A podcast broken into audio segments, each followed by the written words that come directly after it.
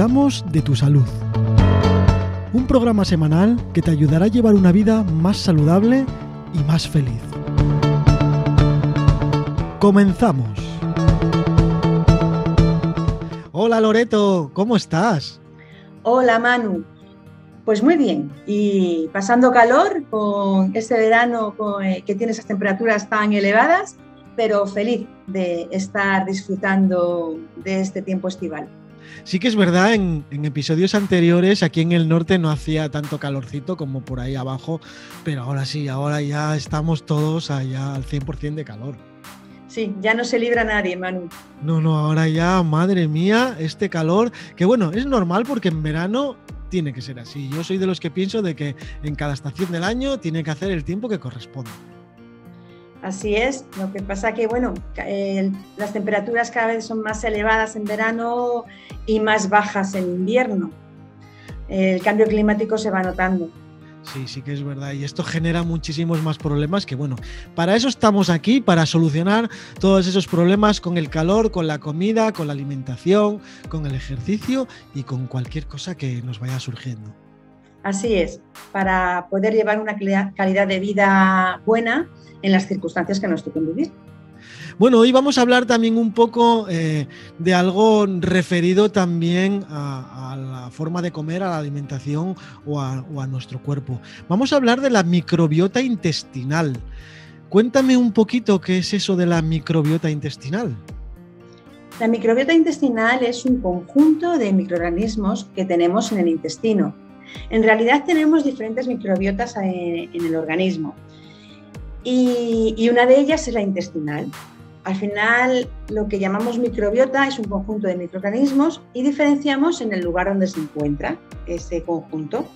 En este caso, hablamos de la microbiota que está en el intestino, que es un conjunto de bacterias, hongos, eh, tenemos parásitos, arqueas, virus y la composición es mayoritariamente de bacterias tenemos unos 100 billones de bacterias de hasta unas 1000 especies diferentes.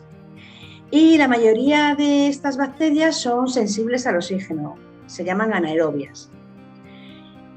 Este, este conjunto de, de, microorganismos y sobre todo estas bacterias se está viendo la importancia que tiene en nuestra salud y se le está considerando un órgano más de nuestro organismo porque tiene una función por sí misma en la microbiota y además se interrelaciona con diferentes órganos, con la funcionalidad correcta que tengan diferentes órganos en nuestro cuerpo.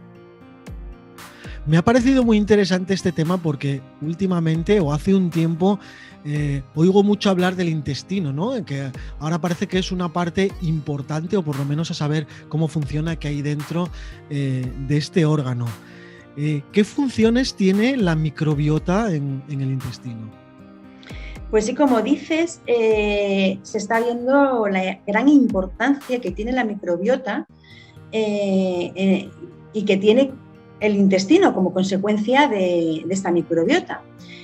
Y, se ha visto que, una de las funciones que tiene es el establecer un, equilibrio. ¿no? La microbiota tiene que tener un equilibrio en el organismo para que pueda cumplir esas funciones. Este, a este equilibrio se le llama eubiosis. Eh, cuando la microbiota está en eubiosis, eh, significa que la composición de la microbiota es la correcta y es un indicador de salud de que estamos bien. Ahora, cuando la microbiota se altera, se le denomina disbiosis y puede llevar a problemas de salud. Las funciones que tiene la microbiota en el organismo? Pues es mantener eh, una, salud porque las bacterias eh, que tenemos en esa microbiota pueden ser beneficiosas o pueden ser perjudiciales. Así que si la mayoría son beneficiosas, una de sus funciones es mantener esa salud, ese equilibrio intestinal que va a llevar a que el metabolismo se produzca eh, correctamente en nuestro organismo y, tenga, y tiene una función, la microbiota, similar al papel que tiene el hígado. También interviene en, la nutrición, también interviene la microbiota en la absorción de vitaminas, eh, se ha visto que a nivel del colon ayuda a la absorción del hierro y del calcio y que produce energía. Además, la microbiota, cuando está en ese equilibrio, en esa eubiosis, eh, ayuda a fortalecer el sistema inmunitario, lo regula. También interviene en el sistema hormonal, produciendo un equilibrio en las hormonas que necesitamos. Y hay una conexión con el cerebro y, eh, entre el intestino y el cerebro a través de esta microbiota, que lleva a que se puedan sintetizar nuevas neuronas y nuevas conexiones neuronales. De esta manera, eh, la microbiota intestinal puede llegar a influir en la conducta de la persona, en la memoria y en la secreción de cortisol, que es la hormona del estrés hay una comunicación directa entre el intestino y el cerebro, porque el intestino también tiene un sistema nervioso entérico y por eso se le denomina el segundo cerebro. Además, la microbiota protege de que nos puedan invadir microorganismos patógenos, nocivos en el intestino, porque al haber un mayor número de microorganismos beneficiosos, compiten con los que son nocivos y no les dejan que colonicen el intestino. Y, bueno, también se ha visto que, en ese eje intestino-cerebro-microbiota eh, se pueden producir trastornos mentales como la depresión cuando la microbiota está alterada. Es decir, que es una parte muy importante, por lo que estás contando, de nuestro cuerpo, el tener eh, una microbiota intestinal equilibrada. Pero, ¿cómo hacemos eso? Pues lo primero es llevando una vida saludable, lo que siempre defendemos, Manu. Una vida saludable en la que cuidemos nuestra dieta, durmamos y descansemos lo suficiente, hagamos ejercicio, bueno, todas las actividades que hasta ahora hemos ido hablando en los programas eh, definiendo lo que es llevar una vida con un estilo saludable. Y vamos a hacer hincapié en la dieta, porque la dieta debe ser una dieta también saludable y equilibrada.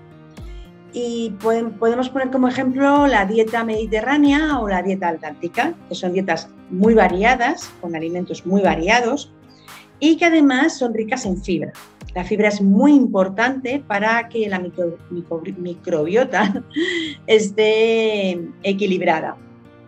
la fibra es el alimento que necesitan estas bacterias para poder crecer y, y defender nuestro intestino.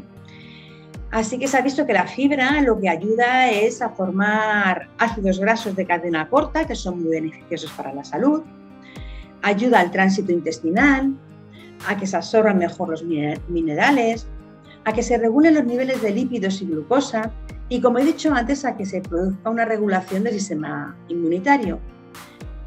La fibra, la fibra actúa de barrera intestinal, eh, actúa protegiendo, aumentando esa barrera intestinal que, natural que, tiene el, intestino, que son las membranas intestinales la fibra, al ser el alimento que necesitan nuestras bacterias, pues debe formar parte de, esa dieta. Y existe una fibra soluble y una fibra no soluble.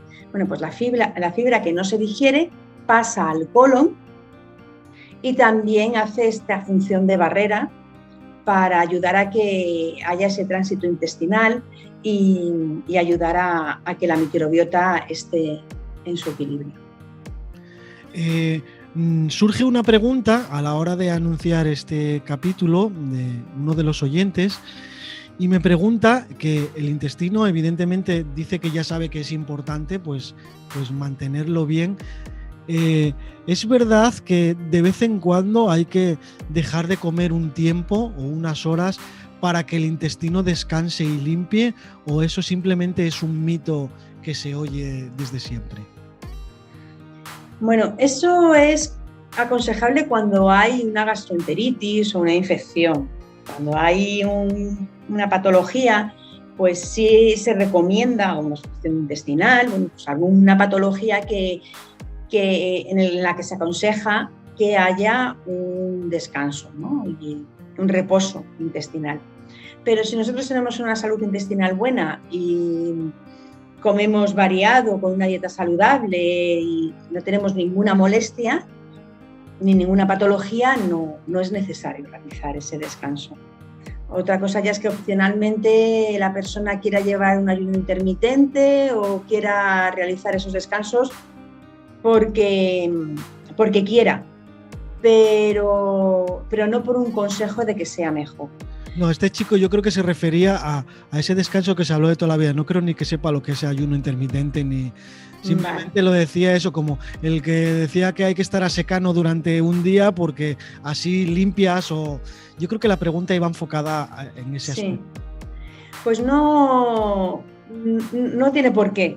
No hay una razón para tener que hacer un ayuno de un día o descansar de no comer o el tiempo que sea para que dejar eh, al intestino eh, reposar si no hay una causa que lo indique. Vale, pues sacados de dudas, explícanos un poco o dinos qué es eso de los prebióticos y los probióticos. Pues los prebióticos son el alimento de estas bacterias. Eh, los prebióticos son fundamentales para que mm, estas bacterias buenas crezcan y no dejen que las bacterias malas nos produzcan patologías. Eh, un tipo de prebióticos es la fibra, la fibra alimentaria que se encuentra en los alimentos eh, y además esta fibra alimentaria interviene en estados, de, en estados proinflamatorios, ayudando a mantener la, salud. De manera que que hace que esa inflamación eh, se evite o disminuya. Los prebióticos los podemos encontrar en, alimentos vegetales, en la leche materna. La leche materna es muy buena para crear esta microbiota, porque cuando nacemos nuestro intestino está estéril, no tiene microorganismos y los va adquiriendo bien en el parto, al pasar por el canal de, del parto de la madre y por la leche materna. Y ahí va formando su, microbiota intestinal el, bebé. ¿Qué pasa cuando es cesárea o, cuando eh, son prematuros los bebés? Y, o también cuando eh, no se toma leche materna, pues esa microbiota cambia, su composición se ha visto que cambia. De ahí se ve la importancia de, bueno, si es posible tener un parto natural y siempre que sea posible dar lactancia materna. Porque si no es así, la microbiota del bebé eh, no tiene una composición tan equilibrada. Y luego también encontramos los prebióticos en, cereales, legumbres, en las frutas, y, las sustancias que encontramos como prebióticos pues son los fruto-oligosacáridos, los galacto-oligosacáridos, la inulina, la pectina, betaglucanos, son sustancias que ya se sabe que son beneficiosas para que la microbiota intestinal esté en equilibrio y no produzca ningún problema. Y luego los, probióticos, eh, pues son las propias bacterias. Porque muchas veces se confunde prebiótico, probiótico. Bueno, pues que quede claro que el prebiótico es el alimento y los probióticos son las propias bacterias, que en este caso mm, se adquieren del exterior, es decir, o, bien de los alimentos eh, fermentados que tienen bacterias, como por ejemplo el yogur, el kefir, y, y, también eh, se adquieren de suplementos. Hay suplementos que ya tienen unas bacterias concretas con unas especies concretas de estas bacterias que ayudan a repoblar esta microbiota según la afección que se tenga. Hay muchos estudios que corroboran que según la especie de la bacteria va a beneficiar para una patología o para otra, o para un tipo de microbiota o para otra. Bueno, pues no sabía que era, que era tan importante eh, la salud de nuestro intestino y que podríamos controlar muchísimas cosas. Eh, ¿Cómo podemos hacerte una pregunta, una sugerencia o ponernos en contacto contigo para cualquier duda que tengamos sobre este tema o sobre cualquier otro, Loreto? Pues a través de mi web, loretoserrano.com y a través de mi blog, consejoysalud.es, donde ya hay un, un artículo completo sobre la microbiota intestinal. Bueno, pues nada, como siempre, ha sido un placer estar contigo aquí explicándonos todas esas cosas que al final eh, no sabíamos y que tienen una, una importancia relevante en nuestra salud. Como siempre, el placer es mío, Manu.